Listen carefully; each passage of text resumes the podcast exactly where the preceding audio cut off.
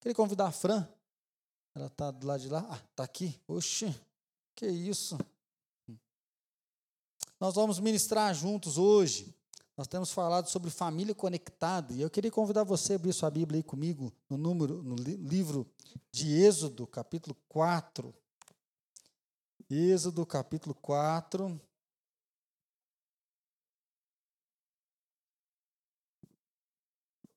Êxodo capítulo 4, do versículo 10 até o versículo 17. Êxodo 4, versículo 10 ao 17 diz assim: Então disse Moisés ao Senhor: Ah, Senhor, eu nunca fui eloquente, nem outrora, nem depois que falaste a teu servo, pois sou pesado de boca e pesado de língua. Respondeu-lhe o Senhor: Quem fez a boca do homem?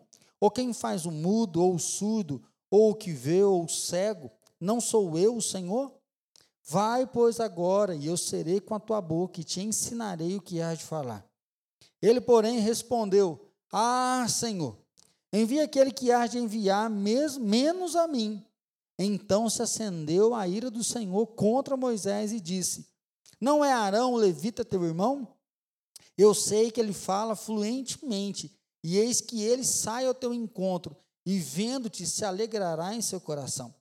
Tu, pois, lhe falarás e lhe porás na boca as palavras. Eu serei com a tua boca e com a dele, e vos ensinarei o que deveis fazer. Ele falará por ti ao povo, ele te será por boca, e tu lhe serás por Deus. Toma, pois, este bordão na mão, com o qual has de fazer os sinais. Qual é o teu nome? Fran. Acho que todo mundo aqui me conhece por Fran, né? Se eu disser que eu me chamo Franciene, alguém vai falar, tem certeza? Não é Francine? Franciele? Mas meu nome é Franciene. Pensar no nome, nós lemos uma frase, achei legal, na verdade foi num podcast nós assistimos, que o nome não nos define por completo. Sim, o nome às vezes ele tenta nos enjaular, ele tenta nos enquadrar, mas o nome em si não, não, não nos define.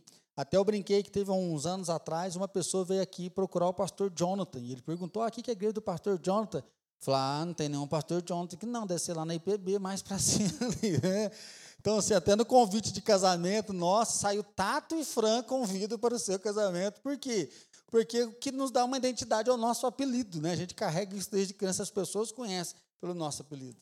E a gente está justamente falando essa questão sobre o nosso nome, sobre quem nós somos, né? Para a gente aprender hoje que aquilo que define a gente não é um diagnóstico que a gente recebe. Por quê? Hoje nós vamos falar um pouquinho sobre inclusão e acessibilidade. Um assunto que dentro das nossas igrejas, infelizmente, ainda é um certo tabu. A gente tem um receio de falar, a gente conhece pouquíssimo sobre isso, a não ser alguma família que a gente convive, que a gente interage com ela, né? Mas a gente conhece muito pouco. E isso acaba assustando a gente, deixando a gente às vezes com medo de abordar o assunto, né? E a gente vai aprender que quanto mais nós falamos sobre isso, mais livres nós somos para compartilhar, para conviver com as pessoas e para dar acesso para que essas pessoas e crianças com necessidades atípicas estejam junto com a gente. E aí nós percebemos muito forte um preconceito. Às vezes se fala muito disso, mas parece que a igreja não fica na vanguarda com medo do pecado, com medo daquilo que é errado. Então parece que a gente não pode falar que a igreja tem que aceitar. Né? Só que nós queremos trazer hoje, principalmente, falar de inclusão para entender que tem pessoas que estão sendo deixadas de lado, pessoas que estão sendo negadas à questão do evangelho. Pessoas que não estão tendo acesso à palavra de Deus, acesso à salvação, acesso realmente aos direitos de poder chegar até Ele. Então, como igreja, nós podemos ir além e alcançar isso. Entender que muito mais do que um nome, que é muitas vezes enjaula, aprisiona a pessoa, lá tem um ser humano que necessita e que precisa de cuidado, precisa de atenção. E nós temos procurado bastante aprender sobre esse assunto, é, entender o que acontece, como nós podemos ser igreja mais acessível, né? Porque a gente fala que nós somos o povo cristão, nós temos Jesus, então a gente precisa ser melhor nisso, né? A gente tem que buscar algo, um diferencial para nós, para que Jesus faça sentido na nossa vida, porque ele veio para todas as pessoas, né? Ele veio para aqueles que quiserem receber a palavra dele. E aí a gente aprendeu uma frase bem legal com o Ministério Kids, né, da IBA Atitude, e eles falam muito assim, que a inclusão começa quando o nosso olhar muda. quando a gente começa a olhar de uma maneira diferente para o outro, entender que ele é igual a mim, mesmo tendo alguma necessidade atípica, mesmo tendo uma necessidade que é especial. Nós fomos feitos pelo mesmo Deus. E aí a gente começa a perceber que, infelizmente, há um pecado muito forte, porque nós conseguimos enxergar apenas a nós. Assim, a Bíblia diz que cada um é tentado pela própria cobiça e em busca do bem próprio, né? e aí falando de família, né? então nós queremos ter um casamento abençoado, nós queremos financeiramente que tudo vai bem no nosso lar, que a vida sexual seja legal, nós queremos que o relacionamento entre pais e filhos né, estejam bem, que os filhos estão desviados, eles voltem. Nós sempre temos orado pelo sucesso da família, mas às vezes nós focamos tanto no nosso sucesso, naquilo que nós achamos que é normalidade, que nós não conseguimos enxergar o outro, que é normal, mas vive uma outra realidade. Aquele que não é doente, né? E aí a gente carrega muitas vezes isso, ou seu doente, né? ou doente mental. Né? Então, ainda no momento que nós vemos, as pessoas usam essa palavra para denegrir, para diminuir o outro, para humilhar o outro, né? e ao mesmo momento para colocar uma barreira, ou seja, você não é capaz, Pensando muitas vezes até mesmo a questão do peso, né? Um está acima do peso, o outro é muito magro, ah, um usa óculos, o outro não usa. Então a gente começa a perceber que é uma linguagem mais de humilhação, né? uma linguagem dura, uma linguagem que machuca ao invés de restaurar e de cuidar. Porque a gente percebe que isso acontece muito no nosso meio e que a gente às vezes tem dificuldade em usar a palavra certa para acolher as pessoas. Outro dia eu vendo duas crianças brincando e a mãe falou assim: "Não corre não, você não está vendo que ele é gordo? Ele não vai te acompanhar". Gente, isso é humilhante para outra pessoa que está ali brincando com o seu filho, né? Ao invés da gente ensinar ele como lidar, como que ele vai lidar com essa diferença, como que ele vai incluir o outro junto com ele, como que os dois podem correr juntos, né? Cada um vai ter a sua velocidade e tudo bem. Tudo bem se cada um correr, cada um corre no seu tempo, né? Então, é, a gente diz que a gente não respeita os outros. E desde que nasce uma criança, parece que começa uma competição. Pensa quando você era bebê ou quando você teve seu filho.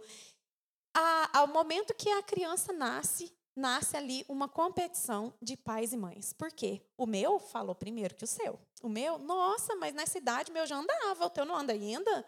Nossa, mas a, a necessidade tão grande de que aquela criança seja melhor do que a outra, que a gente fecha os nossos olhos para quem tem uma necessidade atípica.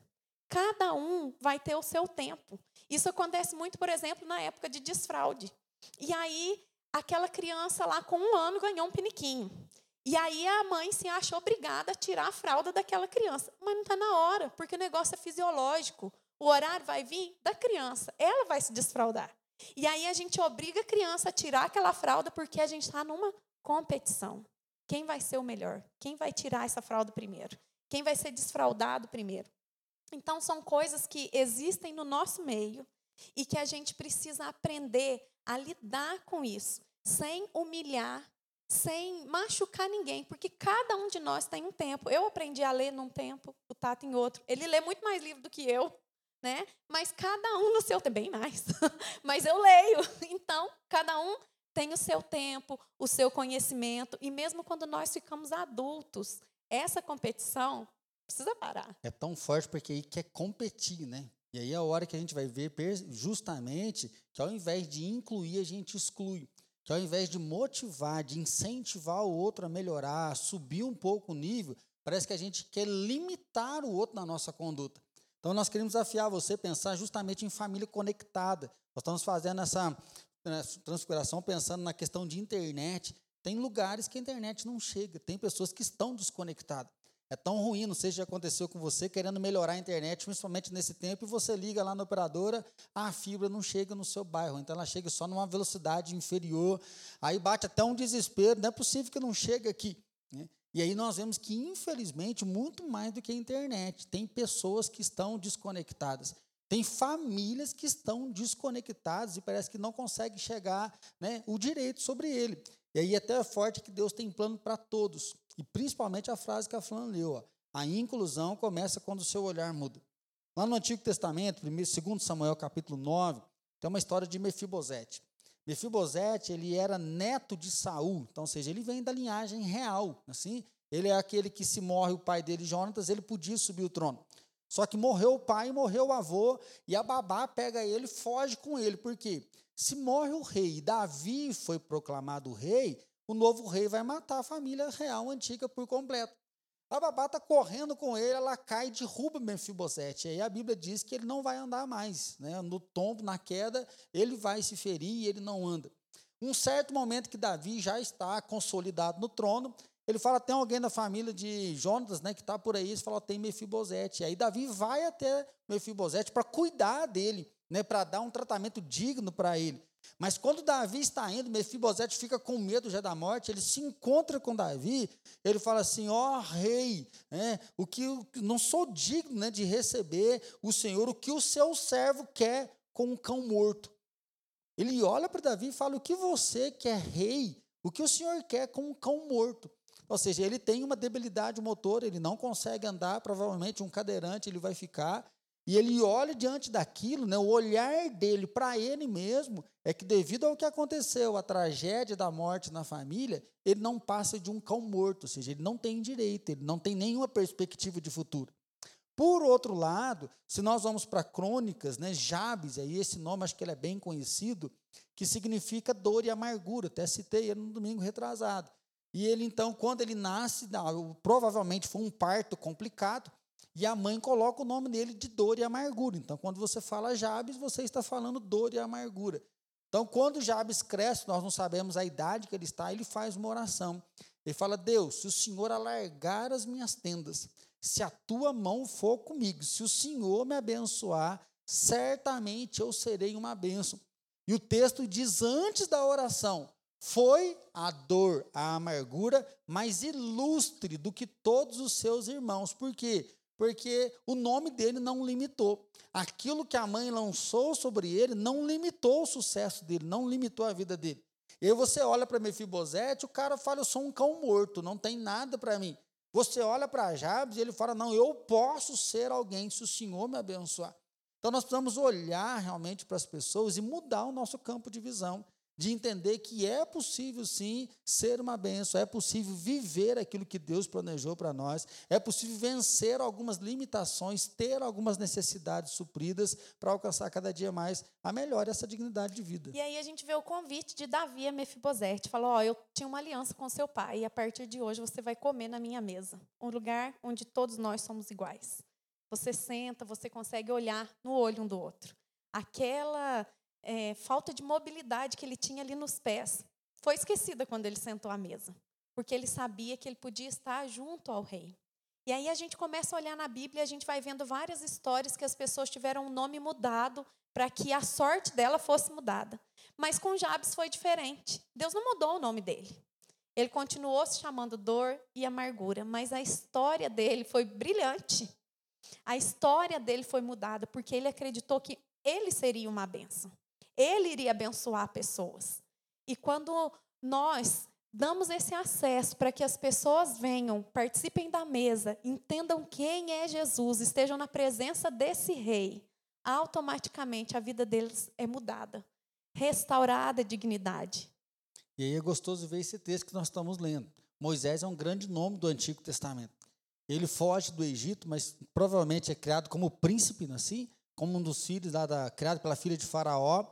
Ele foge do Egito e em um certo momento ele vê uma árvore pegando fogo que não se consome. Aquilo deixa ele assustado e ele chega perto para ver o que está acontecendo. Quando ele chega, ele escuta aquela voz: tira a sandália dos pés, porque o lugar que você está é santo. Moisés ele tira a sandália dos pés e ele se ajoelha. E Deus fala para ele: Olha, eu ouvi o clamor do meu povo que está sofrendo no Egito. Vai até o Egito e liberta as pessoas de lá.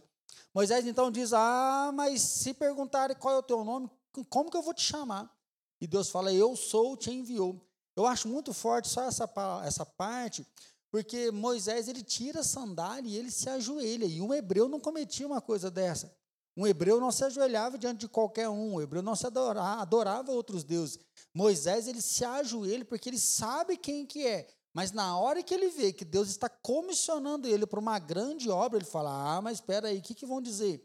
Aí quando Deus fala, diga que eu sou, te enviou. Ele fala, não, mas eu não tenho poder, ou seja, eu sou um pastor aqui, eu cuido de ovelhas. E Deus fala, joga o cajado no chão. Ele joga, vira uma serpente, pega pelo rabo, vira de novo o cajado, ele bate a mão no peito, fica leprosa, ele bate de novo, a pele volta ao normal. E Deus fala, com o mesmo poder que você fez essas coisas, grandes milagres e sinais você vai fazer no Egito. E aí vem o texto que nós lemos. Quando ele se vê que Deus dá o nome, que Deus dá o poder, ele fala: Ah, mas eu sou um homem de língua pesada. Então nós não sabemos se ele era gago, nós não sabemos se ele era fanho, nós não sabemos qual era a necessidade de Moisés, mas ele já coloca uma dificuldade. Ele fala: coloca outro, eu não. E aí nós percebemos justamente o que nós estamos falando. Algumas pessoas, elas colocam um diagnóstico e elas se vê limitadas diante disso. Algumas pessoas, quando tem uma necessidade, ela acha que ela não é capaz, ela acha que ela não é competente, e é o que está acontecendo com Moisés. E é nesse momento, então, que Deus diz: Moisés, quem que fez a boca, quem que fez o ouvido, quem fez o surdo, quem fez o mudo? Eu fiz eles. E aí diz que a ira de Deus se acende sobre Moisés, ele fala: então eu vou colocar Arão na sua vida. Eu vou colocar o seu irmão, que é levita, ele é fluente, quando vocês se encontrarem, ele vai se alegrar e você vai ser por boca dele. Você vai falar para ele e ele vai falar com o Faraó e assim eu vou fazer a obra. Então nós vemos que é muito forte Moisés percebendo uma necessidade e se desqualificando para o serviço, porque eu não sou fluente. E Deus fala: é você que eu quero usar, o meu poder vai operar em você. É porque é bem forte quando ele fala assim: ó oh, Deus, eu te vi lá na sarça, eu entendi que era o Senhor, mas nem assim a minha vida mudou. Eu continuo com a língua pesada, eu continuo sem saber falar, eu não tenho uma boa oratória. Como é que eu vou falar na frente desse povo todo? Né? E foi aí que Deus fala para ele: ó, oh, a sua necessidade não limita você. Eu posso colocar alguém que vai te ajudar, que vai te inspirar e que vai fazer você ter grandes conquistas e grandes coisas, né? Isso é gostoso porque às vezes nós esperamos uma visitação sobrenatural de Deus, né? Acho que todo mundo, como crente, a gente fica esperando um dia que o Espírito Santo vai baixar na gente, vai encher a gente de poder, e aí você teve um encontro, o teu casamento vai ser transformado, a tua vida vai ser transformada. Então parece que a gente está sempre buscando mais de Deus, algo mais de Deus. E Moisés ele fala: Deus, eu era ruim antes do Senhor, eu encontrei que o Senhor continuou ruim do mesmo jeito. Ou seja, eu tinha uma deficiência, mesmo me encontrando com o Senhor, a deficiência continua. Ou seja, a necessidade está aqui. Eu não consigo falar, minha língua é pesada. E Deus então levanta o irmão dele para suprir essa necessidade para que o ministério possa acontecer. Por isso a gente falou a questão do nome, né? Dessa questão de limitação, de saber é, quem são é, os nomes que te deram, né? O nervosinho, o emburrado, o chatinho. Você é o que você é. Mas isso não precisa definir você. Isso não define você como aquele adolescente que é o nervosinho da família, né? Isso não te define. Quando Jesus entra na tua história, ele entra para mudar a tua história. Por isso você precisa abrir o seu coração para entender o que o Espírito Santo quer fazer através da sua vida, né?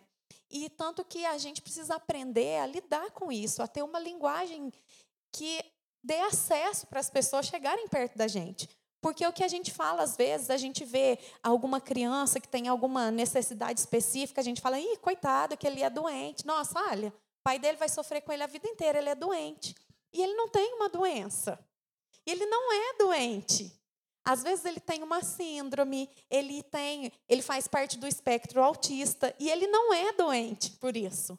Então a gente precisa pesquisar, estudar e aprender sobre isso. Ele é só diferente de mim só diferente do jeito que eu costumo agir. Ele funciona de uma forma diferente. Dessa maneira, a gente pode ajudar para que ele funcione cada vez melhor, né? que haja intervenções, que haja um cuidado, que ele receba essa aceitação para ele conseguir realmente viver e vencer naquilo que ele vai fazer. Então, como que a gente desconstrói isso tudo dentro da gente? Porque você foi criado com a sua mãe falando para você, o filho do fulano é doente. Nossa, aquele ciclano lá é doente, porque ele não consegue andar. Às vezes ele só não consegue andar e ele não é um doente por causa disso, né? Ele não tem nenhuma doença, mas isso foi criado dentro da gente. Então, como é que a gente desconstrói isso? Falando sobre o assunto, como tudo na nossa vida. Quanto mais a gente fala quanto mais diálogo a gente promove, mais a gente consegue aprender e entender sobre quais são essas características específicas de um autista, quais são as características de, de um síndrome de Down, quais são as características de uma pessoa que não consegue andar, o que, que ela precisa para ir ao banheiro, qual que é o tipo de mobilidade. Então, quando a gente começa a falar sobre isso, isso se torna natural para nós. E nós conseguimos incluir naturalmente a pessoa, sem fazer aquela cara de dó, sabe? De, ai, coitadinho, sem ter medo de conversar com a pessoa, de abordar aquela família. É tão forte que uma vez eu estava num acampamento e tinha um cadeirante lá, um rapaz muito bonito, ele sofreu um acidente de carro. Né, e ele fala que ele conheceu Jesus depois do acidente, que ele quase morreu. E o cara tinha muito dinheiro, muita festa, muita balada. E depois de conversar um tempo, ele falou: Pastor, você já foi no banheiro com um cadeirante? Falei, nunca fui, não. Ele falou, então vamos lá. Que agora nunca mais você vai dormir sossegado.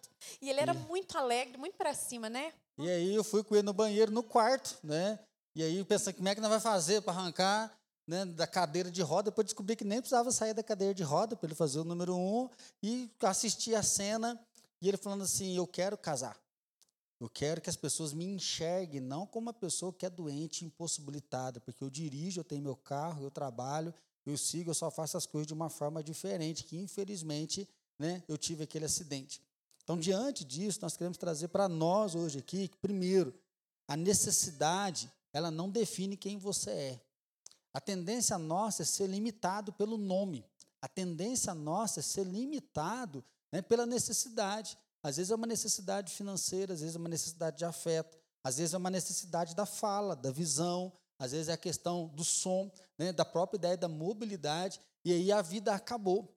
Às vezes nós temos necessidade, as pessoas que estão no vulgo normal, né, que é saudável, que não se diz doente, as necessidades, às vezes, elas nos travam. A gente vê Moisés falando que eu sou um homem de língua pesada. Quanta pessoa, às vezes, que vai apresentar um trabalho, ah, eu não, porque eu sou vergonhoso. Ah, não, eu, porque eu sou tímido. Ah, eu não sei falar um português direito. E aí você tem uma necessidade que, ao invés de se lançar, você vai para o último da fila, você, não, você se esconde, não consegue assumir a sua vida, porque você mesmo tem um preconceito com relação a você.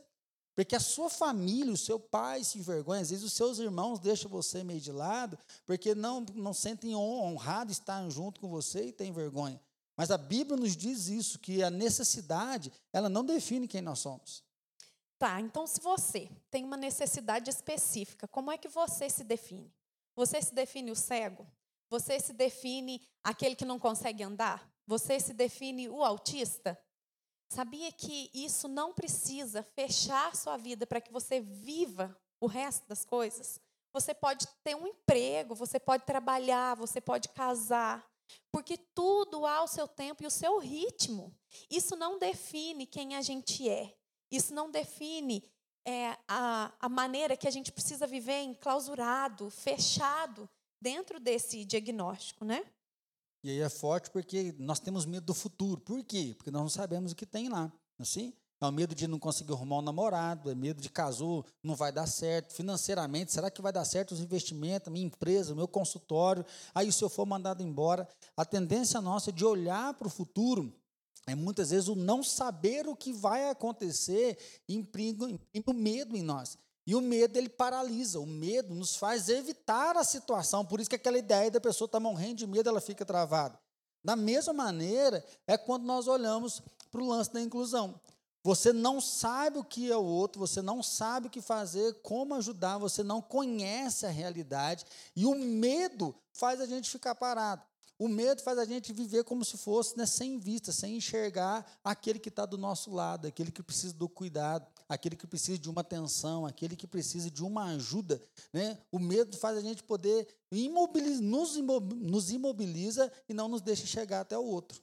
Por isso a gente aprende um pouquinho sobre a questão da aceitação. Da gente aceitar quando vem esse diagnóstico para dentro da nossa família, para dentro da nossa casa. E quando eu me deparo com isso, e agora? E agora, José? Né? E quando você olha para isso, a gente percebe que existe um momento de luto. Né? as famílias vão ter que digerir aquilo. Então, todas as expectativas que você tinha sobre aquela criança que iria correr no parquinho, que iria dar altos pulos no pula-pula, ele não pode porque falta uma das pernas dele. E aí acontece o luto dentro da família. São dias de choro, dias de tristeza, dias de vergonha, que você diz: nós não vamos conseguir vencer. Mas existe uma coisa muito interessante nas pesquisas que revelam isso, porque eles dizem que as mulheres normalmente passam pelo luto mais rápido. Por quê? Normalmente são as mães as cuidadoras. Então ela olha aquela criança com uma necessidade específica e ela precisa agir. Então ela começa a levar nas terapias, terapia ocupacional, fono, tudo que é preciso, psicólogo, é, neuro. Então vai se passando as etapas, vai caminhando e aquele luto começa a se acalmar dentro do coração dela, enquanto o pai está olhando e dizendo: não, não, meu filho não é assim. Não, eu sei que ele não tem uma perna, mas é, imagina se isso é alguma dificuldade, se é alguma necessidade especial. Isso não é. E aí a gente vai percebendo que quanto mais a gente consegue conversar, entender o que é esse assunto, aceitar sobre isso, a gente começa a passar esse período de luto. Por isso que a gente precisa muito apoiar uma família que recebe um diagnóstico desse. Porque quando o marido começa a entender, o marido e a esposa já se afastaram. Porque a mulher se dedicou tanto àquela criança, doou tanta energia para ela, que o outro quase que foi esquecido ali, ao invés dos dois estarem juntos. Por isso, nós precisamos apoiar, ajudar, levar no médico, levar no psicólogo, onde for preciso, para ajudar para que essa família se continue sólida, até ela entender esse furacão que está acontecendo dentro dela. Né? Entender por onde eles vão caminhar, quais são as possibilidades, o que, que eles vão fazer, até eles conseguirem se ajustar. Tem um filme mesmo, é muito forte, que ele mostra a história de uma mulher autista que ela só, ela era super inteligente, mas ela aprendia de uma forma diferente. Um professor vê isso. A mãe dela abre mão de emprego depois para cuidar dela e ela vai para a faculdade. Ela faz o curso dela, se não me fala em memória, agrotec, agrotec, zootecnia, acho que ela fazia, e ela faz um mestrado. E quando ela está no mestrado, como o funcionamento dela é diferente, as pessoas ridicularizam ela na fazenda. Ela anda de quatro no meio das vacas, né, no estábulo lá, e as pessoas detonam ela. E quando ela termina o mestrado dela, né, ela é aprovada com honra, e no mundo inteiro, vários países adotaram o projeto dela, que na hora do abate, ela mudou o sistema do gado ir para o abate, aquilo lá calmava o gado. Assim, é forte nós olharmos para isso, para você olhar realmente o que é que você diz ao seu respeito. Porque às vezes você é o lerdo, você é o passado, você é a doidinha, né? você é o bravo, você é o mancado, você não tem oportunidade, que você é pobre, que você não tem condição, que você não tem dinheiro, você é incapaz. O que é que você diz a seu respeito? Né? O que você diz a respeito do outro? Porque às vezes você brinca com o outro, mas você brinca com a dor dele, você não sabe essa dor, porque você é diferente. E aí você usa a necessidade do outro para pisar, para humilhar, para imobilizar ele. Então, nós convidamos você hoje a relembrar que a necessidade ela não define quem você é. A gente até contou aqui no, no primeiro culto que quando a gente estava tentando ter um filho, e aí a gente tentou por um ano e a gente recebeu o diagnóstico de infertilidade, porque a maioria dos casais que tentam e não conseguem durante um ano são considerados casais inférteis. E aí a gente recebeu esse diagnóstico. Gente, como é pesado e triste alguém olhar para você e falar: ah, você não pode ter um filho. E aí começamos a pesquisar. Então, por que, que a gente não pode ter? Então, fizemos várias pesquisas, exames, né? Rodamos bastante, andamos, médico, tal. Ah, não, pode ser alguma coisa no cromossomo. Vamos lá, faz cariótipo, faz isso, aquilo. Todos os ultras, não sei o quê. Nada. Até que alguém olhou para a gente e falou: olha, vocês são saudáveis. E vocês estão numa classe de casais considerados inférteis, mas que são saudáveis. Então, pode nunca acontecer para vocês, mas pode acontecer. Mas, como vocês já tentaram há tanto tempo, é provável que vocês não consigam. Então, quando a gente ouve isso de um médico falar, ó, oh, é isso, não dá para você. Existe um luto dentro da gente, porque existe um sonho, porque era aquilo que a gente buscava. E aí a gente continuou insistindo. E depois de 10 anos, várias tentativas, FIVs, inseminações, a gente tem o presente, né, Cici? a gente, a Alice chegou para nós. E assim, quando a gente recebe esse diagnóstico, essa dor, é tão grande dentro de nós e dentro da nossa família que ninguém que está ao nosso redor sabe mensurar ou falar. A gente até comentou aqui que a gente às vezes não sabe nem conversar com as pessoas, porque a gente acaba cobrando. Daí você fala assim: nossa, mas vocês estão casados há tanto tempo, vocês não têm filho até hoje? Ei, vocês estão ficando velhos, estão achando que vai durar até quando? Vai ser pai de bengalas, né? Você não vai ser pai, você vai ser avô. Não, na minha casa não é assim, não. Na minha casa tem homem. Gente, ninguém sabe se aquele homem forte, bonito, viril, super saudável, produz um esperma ou não. Então, como é que a gente cobra de alguém um negócio desse? Que não está na nossa mão, né? E aí, quando a gente começa a aceitar, vai mais fácil. E é interessante que a fala, às vezes, não é só de maldade. Tem pessoas que amam a gente, pessoas que estão junto com a gente, que querem incentivar. Só que aí a gente percebe como que nós não fomos ensinados a incluir o outro e dar acessibilidade. Então, ao invés da gente dar uma palavra de encorajamento, de fortalecimento, uma palavra de fé, a palavra é de crítica, a palavra é dura. Quando nós começamos os tratamentos que não são baratos e a gente não tem condição financeira, várias pessoas, vocês são loucos, gastar um dinheirão desse, vocês deviam fazer outra coisa, mexer. Então, assim, não vem uma pessoa, às vezes, ajudar, dar um apoio, dar uma ajuda, mas vem lançando várias palavras né, de maldição sobre a vida da gente.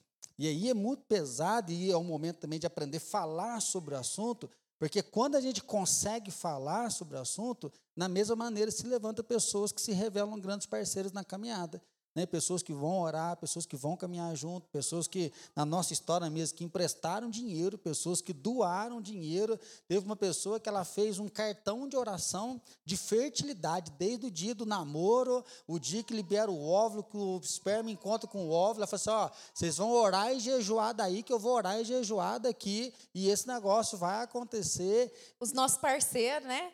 Emprestando a casa direto para nós, apartamento, nós estava aqui, Lu, me empresta a chave, estamos indo. Né? Então a gente conseguiu falar para algumas pessoas uma coisa que era tão dolorida para nós. Nós estamos contando a nossa experiência para você entender que vão acontecer diagnósticos difíceis e diferentes dentro da sua família. E que nem por isso a tristeza precisa reinar dentro dessa casa. E que nem tudo dá certo. Para nós foi a última tentativa com muita dor no coração, nós tivemos que colocar um limite financeiro, um limite emocional, um limite físico. Vai para São Paulo, volta, Hormônio. vai para São Paulo, volta, muita coisa acontecendo.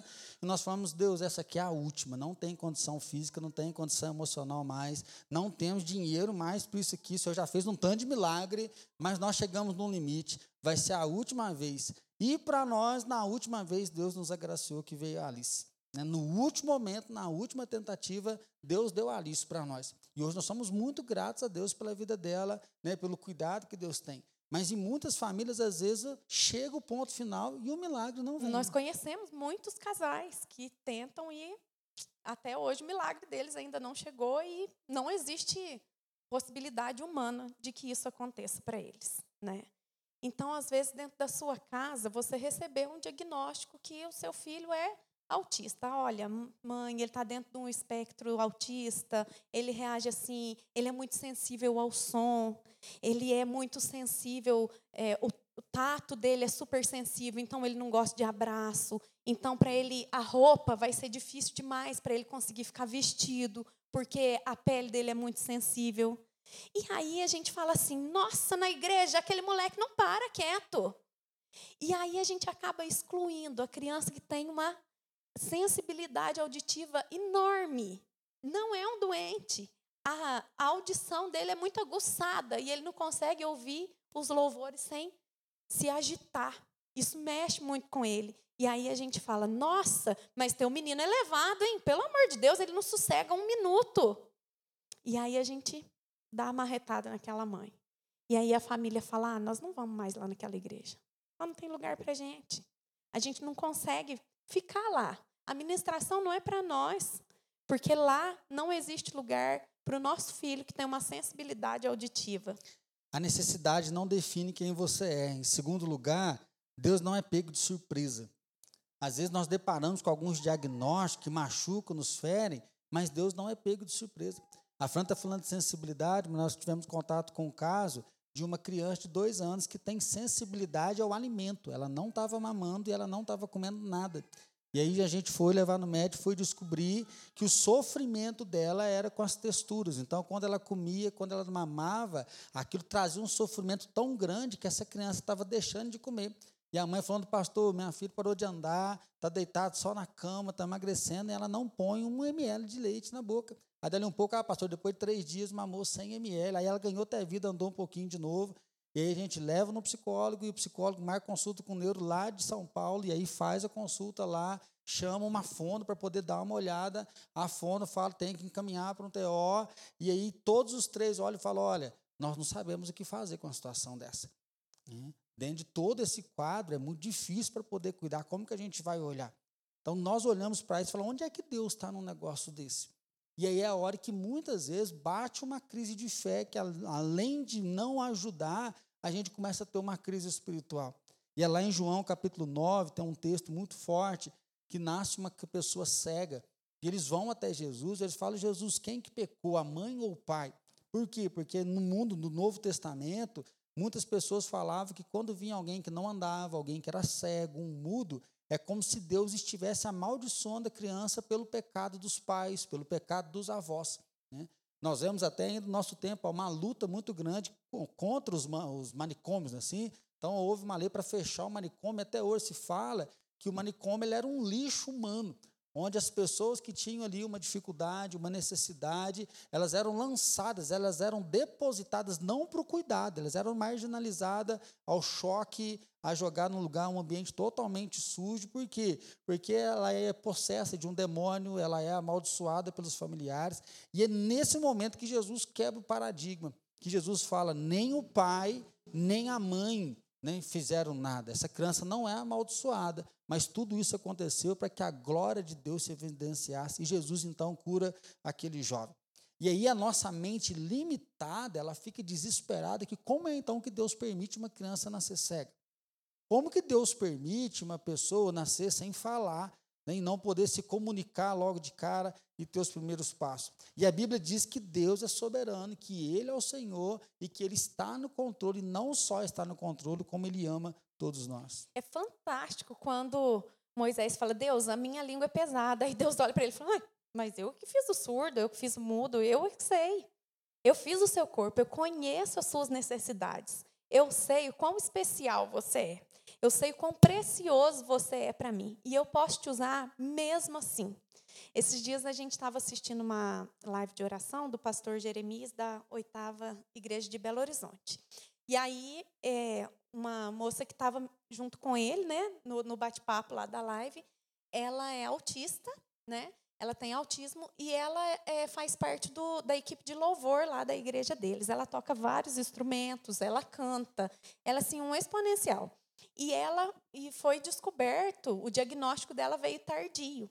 Ela disse que ela começou a perceber que ela tinha é, algumas características e ela começou a pesquisar sobre aquilo. E quando ela começou a pesquisar, Aí ela começou a correr atrás de diagnóstico e ela ficou sabendo que ela é, tinha o autismo. E aí a gente vai falando assim: quem somos nós para limitar as pessoas dessa maneira? Quem somos nós para limitar? E aí ela fala que ela tem muita sensibilidade auditiva e ela é música, né? Musicista. Então ela fala que quando às vezes o som está muito alto ou que ela se sente desprotegida, ela começa a se balançar porque é um dos reguladores que ela tem. E aí ela conta que ela tem vários reguladores que vão ajudar para que ela consiga ficar é, bem ali naquele ambiente que ela está. Então, quando a gente começa a olhar desse jeito, a perceber assim, a gente começa a amar mais as pessoas, a entender que alguns têm necessidades que são mais especiais que as nossas, que precisam de alguns cuidados para conseguir conviver no nosso meio. E Jesus ensina muito isso. Bartimeu, mesmo que era um cego, ele começa a gritar: Jesus, filho de Davi, tem compaixão de mim. As pessoas, a multidão que estava ali perto, falou: cala a boca, não incomoda Jesus, não. Ou seja, você é cego, né? você tem essa limitação aí, você vai dar trabalho para quê? Fica quieto aí. E aí Jesus diz que ele para, ele fala: chama ele até aqui. E quando Bartimeu chega, Jesus já não vai intrometendo. Jesus pergunta: o que você quer que eu te faça? Ele fala: eu quero ver. Jesus é aquele que consegue enxergar o outro, Jesus é aquele que sabe a necessidade do outro, Jesus dá a oportunidade para o outro. E é o bonito que quando Jesus cura, Jesus insere ele de novo na sociedade, Jesus dá dignidade para ele poder viver. É o chamado nosso como igreja, é clamar sim para que os milagres de Deus venham. Nós cremos que Deus pode curar muitas pessoas, nós cremos que Deus pode restaurar muitas pessoas. E nós cremos que o milagre de Deus nos usar também para dar essa acessibilidade, para incluir essa pessoa numa vivência que nós chamamos aí de normalidade, de poder viver e desenvolver o potencial dela, mesmo que às vezes seja limitada. É, um exemplo que nós comentamos aqui, que não tem como não lembrar, é do pastor Caio lá de Sorocaba. Ele teve no acampamento com a gente. A esposa dele engravida e o neném no ventre está com a coluna aberta, com seis meses de gestação, tem que fazer uma cirurgia ainda no útero. Depois, quando vai nascer, eles falam: olha, seu filho vai ficar minutos, horas vivo só, e já vai ter que vir com cirurgia logo em sequência. Aí o menino nasceu, passa um dia, dois dias, três dias, não morre, uma cirurgia atrás da outra. Nós estivemos lá em São Paulo visitando ele. Ele falou: Tartão, a minha dívida já está em 500 mil. Isso aí põe aí uns nove anos atrás, não fala a memória. Ele falou: estou na justiça. Se o juiz negar a minha causa, eu não sei o que eu vou fazer, cara. Está com 500 mil e tem mais umas 5, 6 cirurgias para fazer com meu filho aí. E depois nós ficamos sabendo, ele conseguiu na liminar, ele venceu, o plano de saúde teve que pagar. O plano montou uma, uma UTI na casa dele. Ele tem uma UTI. Fala, minha casa é uma loucura. Em que sentido? Vem médico, vem fisioterapeuta, vem fono. E aí os médicos falaram logo ali na primeira semana de vida, olha, se o seu filho sobreviver um mês, um ano, né, já vai ser um milagre. Porque no Brasil, se não me falha a memória, a criança que mais viveu com a síndrome do Enzo foi dois anos e meio. Ele falou, se o seu filho sobreviver todas as cirurgias, ele não vai ver, ele não vai ouvir, ele não vai falar, ele vai vegetar na cama. E o Caião hoje dá um testemunho, né, que eles pararam de contar por anos eles contam dias. Se não me falha a memória, o Enzo já completou nove anos de idade. Ele não fala, mas ele reconhece, ele segue com o olhar, ele consegue enxergar, ele ouve, né? E aí ele fala assim: ah, o Enzo é tão esperto, e quando ele está chateado que os irmãos, que tem dois irmãos, os irmãos ficam ali né, brincando muito com ele, que na hora que ele quer que os irmãos saiam, diz que ele faz um negócio na respiração, que ele meio que para de respirar, o aparelho apita. Aí a mãe tem que correr lá, só que em vez dele morrer, ele está só para avisar que ele não quer mais os meninos. Aí a mãe vai lá e arranca os meninos da cama, né? E o Caião fala: olha, ele está consciente, ele sabe o que está acontecendo. Ele é diferente. Então, olhar para isso é saber que, mas Deus faz isso sim, Ele é o Senhor. E Ele nos ensina a olhar para essas limitações e ver que nós podemos cuidar, nós podemos dar o acesso, nós podemos deixar que essa pessoa seja humana e ela possa viver. E é nesse momento, então, que você não precisa fazer tudo sozinho. Né? Se você tem uma necessidade, se você tem uma dificuldade, se você às vezes se limita por aquilo que falaram, que fizeram com você, você não precisa ficar só na caminhada. Porque é muito pesado quando a gente anda sozinho, né? Então, assim, eu sei que é muito difícil, eu, eu entendo isso, né? Eu tento mensurar como deve ser difícil você ter que abrir teu coração, falar, ó, oh, meu filho é assim, ele tem essa necessidade, para ele se acalmar, ele precisa disso, isso deixa ele muito agitado. Olha, é, para ele ir no banheiro é assim. Então, é, eu estou falando isso por conta de que a gente trabalha com o Ministério Infantil aqui. E às vezes a gente recebe algumas crianças e a gente percebe que é, existe alguma coisa ali, né, a mais ali naquela criança. Ela não conseguiu é, se atentar na lição, mesmo com todos os recursos que a gente usa, ela não conseguiu focar, né? É, rodou no chão, deitou ali, e a gente percebeu, às vezes, alguma coisa atípica ali. Então, ao invés da gente chegar e já falar, é, mas essa criança, hein? a gente já chega, a gente chega para os pais e pergunta, como que eu posso ajudar o seu filho para que ele consiga se concentrar melhor junto com a gente. Então a gente faz perguntas de amor, porque ninguém melhor do que a família para ensinar a gente como a gente vai tratar bem as outras pessoas. Ninguém melhor do que a família de um autista para ensinar a gente, olha, ele não gosta que ponha a mão nele, ele não gosta de abraço, né? É melhor você ficar longe. Não, de quem ele gosta, ele gosta de abraçar, né? Até demais. Mas é, são coisas assim que a gente precisa perguntar, sem rotular, entende? Com amor, com cuidado, né? E aí, enquanto a gente está falando, né, sobre essa questão de, de ministério infantil e tal, e aí a gente vai olhando para isso e a gente olha e fala assim, como eles vão ouvir se não tem quem pregue?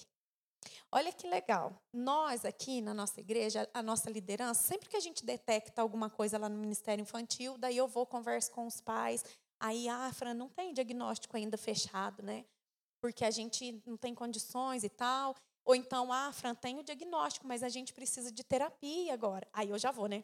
Pastor, no nosso ministério está acontecendo assim, assado. E aí a gente já vai com conselho e a gente tem conseguido acolher algumas famílias assim né, encaminhando elas para o jeito que precisa, mas isso é pouco.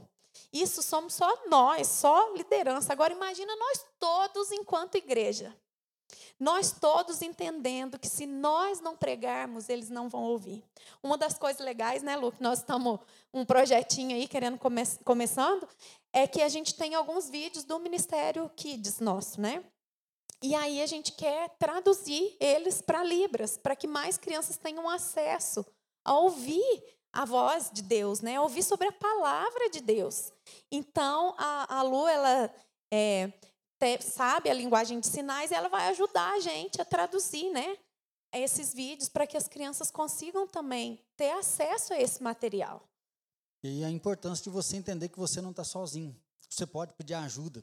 Né? Essa pessoa que foi atrás da gente, pra, da menina que não conseguia comer, eu posso conversar com o conselho? Pode conversar, que eu vou ter que expor.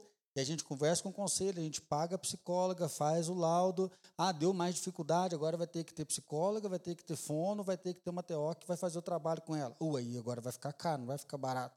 Ó, posso ligar para outras pessoas para a gente poder levantar um recurso, para a gente poder pagar isso? Pode ligar. Aí liguei para uma pessoa que não é da nossa igreja, ó, nós estamos com casa assim, assim, assim, assim, nós estamos precisando de ajuda financeira. Ó, pastor, Passa a conta aí, já vou depositar mil reais agora, o senhor vai usando, e à medida que for desenvolvendo, o senhor me avisa que a gente vai fazer algo. Então, assim, você que está com uma necessidade, você que às vezes se sente limitado, você não precisa sofrer sozinho. A palavra de Deus nos diz, aí Deus está aqui com Moisés, dizendo, Moisés, eu vou te usar, eu vou agir em você. Não, pode chamar outro que eu não sou qualificado.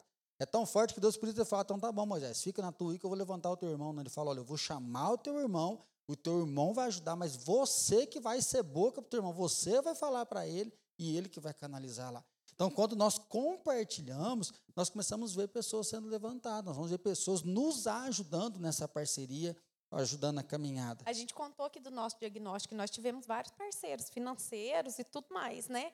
Então, assim, para a gente abrir o nosso coração, eu já falei isso, que eu entendo que é doloroso, é muito difícil, mas pega aquele amigo seu de confiança, aquele amigo que está sempre do seu lado, que até sabe que você tem uma criança que tem uma necessidade atípica, que ele é neuroatípico.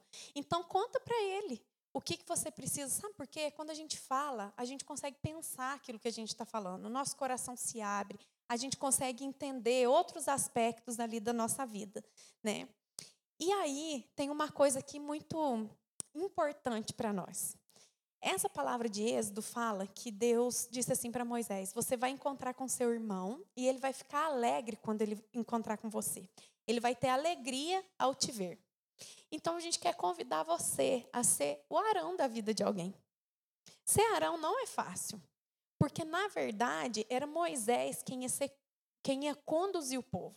Ele era a boca, ele ia falar, ele ia andar junto, os dois iam ser bastante parceiros ali, né?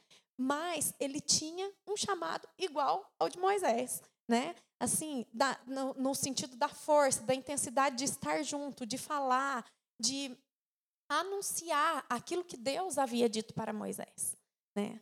Então Deus convida a gente para que a gente não deixe as pessoas sozinhas.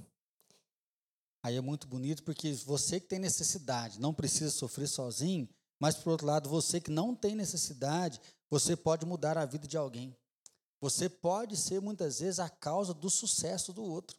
E aí é o que a gente vai ver com Arão. Arão, ele vai ser boca de Moisés, Moisés fala para ele, Arão vai falar para Faraó, e a gente vê porque Moisés foi, Moisés foi. Então, assim, Arão, ele é a ponte do sucesso para Moisés. Arão é esse que faz literalmente essa ponte para que o ministério aconteça, que o povo seja liberto. Então, Deus pode nos usar para tocar pessoas, Deus pode nos usar para abençoar. E aí, quando fala assim de grandes obras, né? A Flávia me emprestou um livro uma vez da Joyce Meyer, que ela fala assim sobre a revolução do amor. Ela fala que a revolução do amor não acontece porque nós criamos uma mentalidade que a revolução do amor são obras grandes. Então a gente quer montar uma ONG, quer montar um projeto, quer fazer um negócio. Como nós não temos condição financeira e às vezes não temos muita influência, nós não fazemos nada. Ela fala que a revolução do amor ela começa quando você faz uma pequena ação. Muitas pessoas fazendo pequenas ações vai ter um grande impacto para tocar pessoas. Então, às vezes, Deus pode nos usar para uma pessoa que vai ser levantada, né, que vai realmente fazer uma grande obra, um grande projeto, mas Deus pode ajudar a gente para uma pessoa, às vezes, conseguir ir ao banheiro, uma pessoa, às vezes, conseguir aprender alguma coisa, falar algumas palavras, ela desenvolver algo, e isso para ela vai ser o sucesso dela. Isso vai ser a grande conquista dela de poder desenvolver tudo aquilo que ela tem dentro da sua limitação, dentro daquilo que ela tem para ela. É. E é muito legal que às vezes são ações pequenas, porque, por exemplo, é, o que eu tenho feito bastante, tenho acompanhado algumas pessoas aqui, ó, Fran, é, eu preciso ir no médico em tal, tal lugar, você pode me levar? Claro, já vou. Né? Aí eu, Lara, vou deixar a Alice aí. Né? Então, assim, acaba que o negócio vira uma corrente. Então, eu sempre tenho acompanhado essas pessoas. Aí, vamos no médico, vamos em tal lugar. Então, entende que são coisas que nós podemos fazer? Levar, buscar, ajudar né, aquela, aquela família que está precisando tanto de um carinho, de um apoio. Às vezes, nem a família entende o que está acontecendo com eles. Às vezes, nem eles mesmos são capazes de mensurar né, o que está acontecendo com eles, mas a gente pode ser o arão da vida de alguém. Deus pode usar você, do seu jeitinho, no seu tempo e na sua velocidade, para abençoar a vida de outras pessoas. Família conectada. Né? Nós podemos ter uma família conectada que vai realmente amar um ao outro, que vai cuidar um do outro né, de uma forma sincera e verdadeira, sem precisar excluir, sem precisar ofender, sem precisar humilhar, mas um incentivando o outro, um fortalecendo o outro, para que ambos possam desenvolver o potencial. Né? Igreja conectada, nós podemos ter uma igreja que está conectada. Né? Um fazendo uma coisa, outro fazendo outra, um orando, um ajuda, outro leva, outro dá um dinheiro, o outro dá uma motivação, um incentivo para que mais pessoas sejam tocadas. E esse toque para trazer elas para onde? Para a dignidade, trazer elas para dentro da sociedade, trazer elas para dentro daquilo que elas podem desenvolver o potencial delas dar o acesso, para que elas tenham acesso ao cuidado, que elas tenham acesso, às vezes, a um tratamento, dar o acesso a estar no meio das pessoas. Porque às vezes a própria família boicota a criança, a própria família tira aquilo lá, porque não lá na igreja vai dar vexame, eu tenho vergonha, mas ela pode estar junto com mais pessoas e celebrando o nome do nosso Deus. E nós, enquanto igreja, enquanto ministério Kids, nós precisamos de ajuda. Porque nós queremos que essas crianças ouçam a palavra do Senhor. Mas nós, sozinhos, nós não vamos conseguir. Então eu quero convidar você, que entende do assunto, que é um especialista no assunto, a capacitar a nossa equipe, a ajudar a gente, para que a gente possa acolher essas crianças, para que essas famílias entrem aqui e digam: aqui é meu lugar. Esse lugar sabe acolher. Entende? Isso não, não porque a gente quer aparecer enquanto igreja, mas porque todas as igrejas deveriam fazer isso. Porque é nosso papel como cristão. É nosso papel como cristão ensinar aos nossos filhos que quem está na cadeira de roda não é doente. De que aquele que não enxerga não é um doente. Ensinar os nossos filhos a tratarem essas pessoas com amor, a darem acesso para eles, a dizerem que eles são igual a gente, só não conseguem enxergar e nós podemos ajudá-los. O que, você pode fazer diante de Deus? Quando nós vamos cantar essa música, você vai pedir para Deus fazer um milagre na sua vida. Você, Arão. Deus vai cuidar de você. E você que tem um diagnóstico fechado, tua família está em luto, ou você já entendeu o processo, você está desesperado, correndo atrás, criando algo novo, algo especial. Deus vai colocar um Arão na sua vida e vai te ajudar a enxergar coisas que você ainda não vê. Às vezes alguns pais nos procuram e falam, pastor, o médico mandou levar lá no APAI, o que, que eu faço? O coração está dilacerado, porque ainda não conhece essa realidade. Às vezes não tem condição de pagar um tratamento, porque fica muito caro. Mas depois que ele leva a criança lá, ele vai vendo acompanhamento, ele vai vendo o tratamento, ele fala, pastor, ainda bem que meu filho está lá, porque está desenvolvendo. Meu filho está aprendendo, ele está conseguindo vencer algumas limitações. Então, que benção que nós temos, um pai que cuida de diversas crianças, né? Unifal, Unifenas, e que benção que nós podemos ser uma igreja que vai olhar para isso. Nós podemos olhar para aquele que está necessitado, precisando de socorro, e falar que Jesus é luz no mundo. Jesus ele veio trazer luz em meio às trevas. Jesus ele veio trazer uma nova história para as pessoas. Uh, Deus de milagre na sua vida. Senhor vai fazer grandes coisas através de você, Arão. Feche os teus olhos. Comece a clamar pelo milagre do Senhor sobre a sua vida. Esse é o Deus que nós cremos. O Senhor pode abrir os seus olhos e te mostrar quem é que está precisando do cuidado dele. O Senhor pode abrir os seus olhos, o seu bolso e te mostrar quem é que vai ser usado por Ele. Que Deus te capacite, te encoraje, abra o teu coração para receber a unção do Espírito Santo. A unção que não deixa ninguém de fora, ninguém de fora da mesa do rei. Esse é o Jesus que nós conhecemos. A unção que capacita você a levar palavras de amor àqueles que sofrem. A unção que capacita você a acolher as famílias. Feche os seus olhos e continue clamando. Para você concentrar na sua oração, porque é você e Deus. Deus vai usar a sua vida. E você, família, que recebeu um diagnóstico e tem sofrido com isso, deixa o Espírito Santo conduzir você. Deixa o Espírito Santo colocar um arão para ajudar você. Deixa o Espírito Santo envolver o teu coração de maneira que você vai se alegrar. A alegria vai fazer parte da sua casa, da sua vida, do seu dia a dia. A alegria do Senhor vai te sustentar, conduzir os teus passos porque Ele é Deus e Ele não é pego de surpresa. Senhor, nós confiamos no Teu nome, nós sabemos que o Teu reino está sobre nós. Nós nos rendemos ao Teu senhorio e dizemos que nós queremos a Tua presença em nós. Então nós precisamos ser usados. Nós precisamos que o Senhor trabalhe em nós e nos ensine, porque nós não sabemos é nada. Nós precisamos que o Senhor nos empodere, nos encoraje, que o Senhor nos use para abrir as portas de empresas aqui, para que recebam pessoas que têm alguma necessidade atípica. Senhor, faz o teu milagre sobre as famílias que precisam de uma situação financeira melhor. Usa-nos como Arão para abençoá-los, mas que eles possam produzir a renda de onde eles acham que não existe. Senhor, muitas famílias estão sofrendo com o diagnóstico que eles receberam, mas o Senhor é Deus e o Senhor não é pego de surpresa. Nós cremos nisso. Nós cremos na força do teu nome, Jesus. Basta uma palavra tua e as coisas se resolvem. Nós cremos que o Senhor tem força para mudar as nossas vidas. E cremos que o Senhor tem força para nos dar, para suportar as nossas dores, dificuldades, necessidades as nossas questões atípicas, nós cremos que o Senhor tem poder para nos sustentar e para nos ajudar. Diante disso, nós confiamos, Deus, aquilo que nós temos, aquilo que nós somos, os nossos recursos, os nossos filhos, a nossa família. Tudo é teu, Senhor. Não depende de nós, porque nós queremos atuação no nosso meio.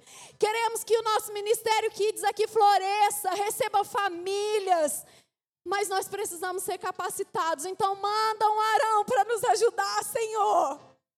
Olha para nós, porque nós queremos acolher o teu povo, aquele a quem o Senhor criou. Espírito Santo de Deus, direciona cada pai e mãe aqui, que eles tenham cuidado para ensinar os seus filhos que nós todos somos especiais, para ensinar cada um dos filhos que não é doença uma pessoa que anda numa cadeira de rodas, mas que nós somos iguais. Sopra o teu espírito em nós, Jesus, transforma o nosso coração, molda o nosso caráter, porque nós queremos ser inspirados por ti, Deus. Pai Santo, muda histórias hoje.